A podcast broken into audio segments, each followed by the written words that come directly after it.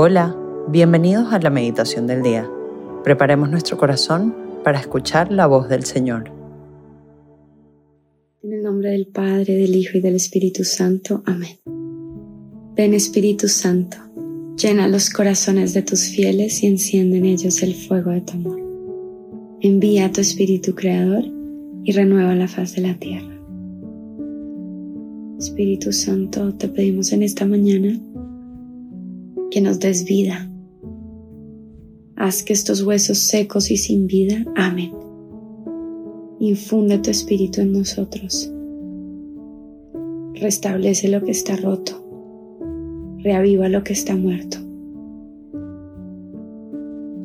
Y te pedimos que nos bendigas a todos con una nueva efusión de tu espíritu. Todo eso te lo pedimos en nombre de Jesucristo. Amén. Hoy 19 de agosto vamos a meditar en el Evangelio que está en Mateo 22 del 34 al 40. En aquel tiempo los fariseos, al oír que había hecho callar a los saduceos, se acercaron a Jesús y uno de ellos le preguntó para ponerlo a prueba. Maestro, ¿cuál es el mandamiento principal de la ley? Él le dijo, amarás al Señor tu Dios con todo tu corazón, con toda tu alma, con todo tu ser este mandamiento es el principal y el primero. El segundo es semejante a él. Amarás a tu prójimo como a ti mismo. Estos dos mandamientos sostienen la ley entera y los profetas. Palabra del Señor. Gloria a ti, Señor Jesús. La liturgia de hoy, no solamente el Evangelio, sino también la primera lectura, nos hace un regalo inmenso, nos hace una promesa. Yo, el Señor, soy quien te dice, amarás. Es como si Dios nos estuviese dando hoy una palabra de profecía, desde la que nos quiere consolar y edificar. Imagínate a Jesús con sus ojitos cerrados delante de ti, mirándote, imaginándote y diciéndote, sé que amarás. Te lo estoy diciendo, amarás a tu prójimo como a ti mismo. Amarás al Señor tu Dios con todo tu corazón. Así será tu vida. Lo amarás con toda tu alma y con todo tu ser. Y hoy nos invita a que reposemos en esa promesa. Nuestra estructura y nuestra naturaleza que nos fue dada por Dios es pensar, sentir y hacer. Pensamos y luego eso nos provoca un sentimiento y luego al final nos sentimos motivados a hacer algo con eso. Al final el comportamiento. Pues bueno, en este momento necesitamos renovar esos pensamientos, quedarnos en el pensamiento de Dios, en los criterios de Dios, que hoy nos dice, amarás.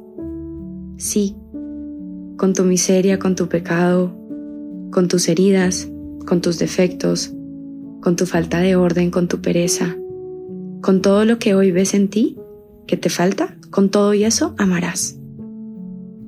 El proyecto que yo tengo sobre tu vida es el del amor y por eso hoy te prometo, amarás desde lo que eres hoy, desde tu naturaleza rota y humana, te prometo que en esa insuficiencia amarás. Te invito a que reposes ahí y simplemente repitas esa parte del Evangelio cuantas veces sea necesario para que caiga en el corazón. Amarás al Señor tu Dios con todo tu corazón, con toda tu alma, con todo tu ser. Eso te provocará un sentimiento y ese sentimiento te va a inspirar a vivir de una manera diferente tu vida. Y por eso dice el Evangelio, nos dice Jesús, estos dos mandamientos sostienen la ley entera, nos sostienen por entero. Es lo que sostendrá nuestra vida. Ahí, ahí es donde encontramos el apoyo y el sostén, en esa promesa que el Señor hoy nos hace. A veces nos obsesionamos con el comportamiento también porque este mundo está obsesionado con los resultados. Y cuando nos obsesionamos por el comportamiento, nos desmotivamos muy rápido. Cuando en realidad nuestra naturaleza es pensar, sentir y hacer. Y por eso alimentarnos de la palabra, alimentarme de la promesa de Dios, es mi única responsabilidad en este momento. Hoy la liturgia nos muestra la primacía de la gracia. Ezequiel está delante, en la primera lectura, está delante de una cantidad de huesos muertos que después el Señor le dice y le muestra el paso a paso de cómo infundir vida en esos huesos. Y pasan de ser un cerro de huesos absolutamente muertos a ser unos huesos recubiertos de tendones, piel, vida, espíritu. Si eso es capaz de hacer el Señor con un cerro de huesos muertos, ¿no podrá hacer mucho más en nosotros que estamos vivos? ¿No podrá hacer que nosotros amemos? En la primera lectura, Dios le habla a Israel y nosotros somos Israel, que sentimos que estamos en el sepulcro, muertos, esas partes de nuestra vida donde todavía vemos muerte, insuficiencia, que nos hace falta mucho amor. Y Dios nos dice, os haré salir de vuestros sepulcros, pueblo mío. Os infundiré mi espíritu y viviréis. Yo el Señor lo digo y lo hago.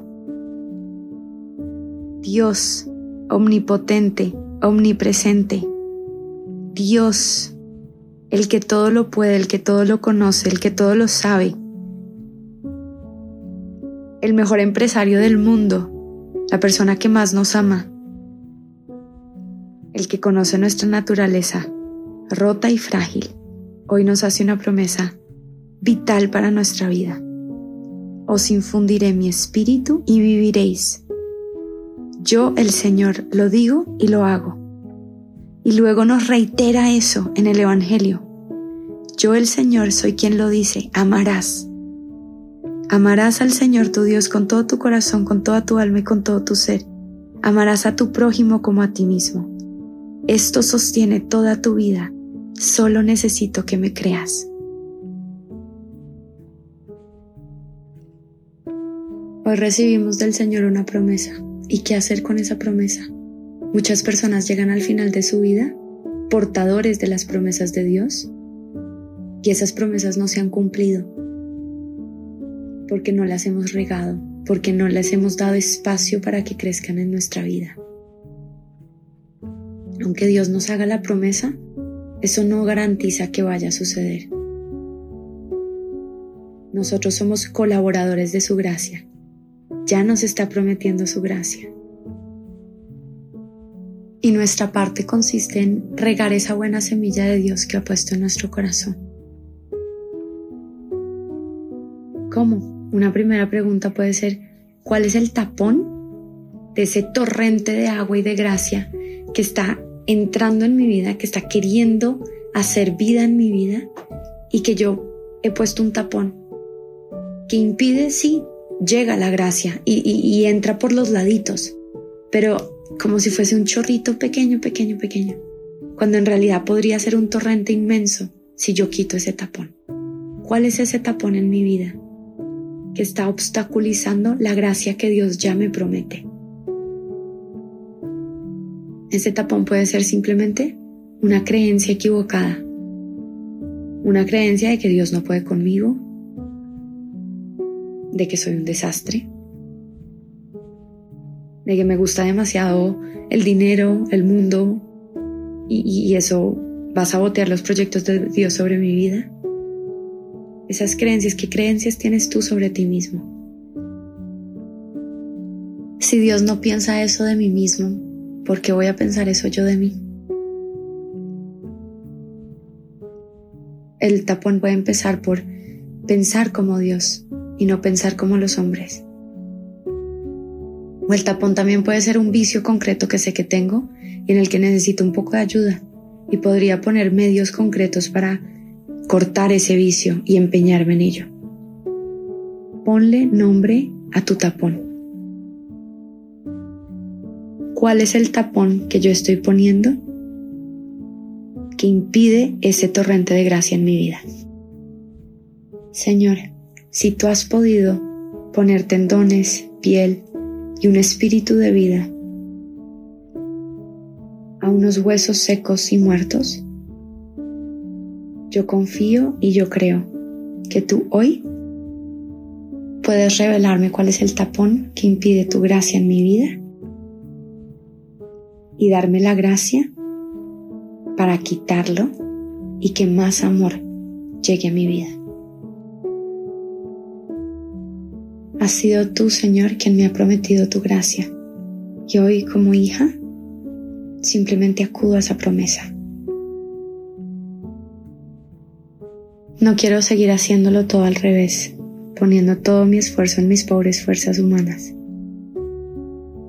sino quiero empezar contigo, sabiendo que tú eres el que tiene esta maravillosa idea sobre mi vida.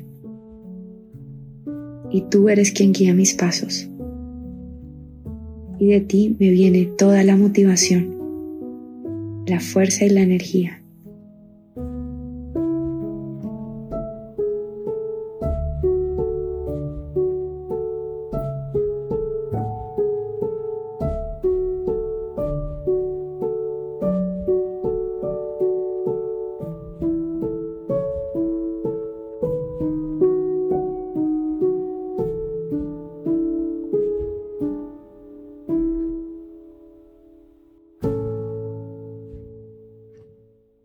Te damos gracias, Señor, por todos tus beneficios. A ti que vives y reinas por los siglos de los siglos. Amén. Cristo, Rey nuestro, venga tu reino. María, Reina de los Apóstoles, enséñanos a orar. En el nombre del Padre, del Hijo y del Espíritu Santo. Amén.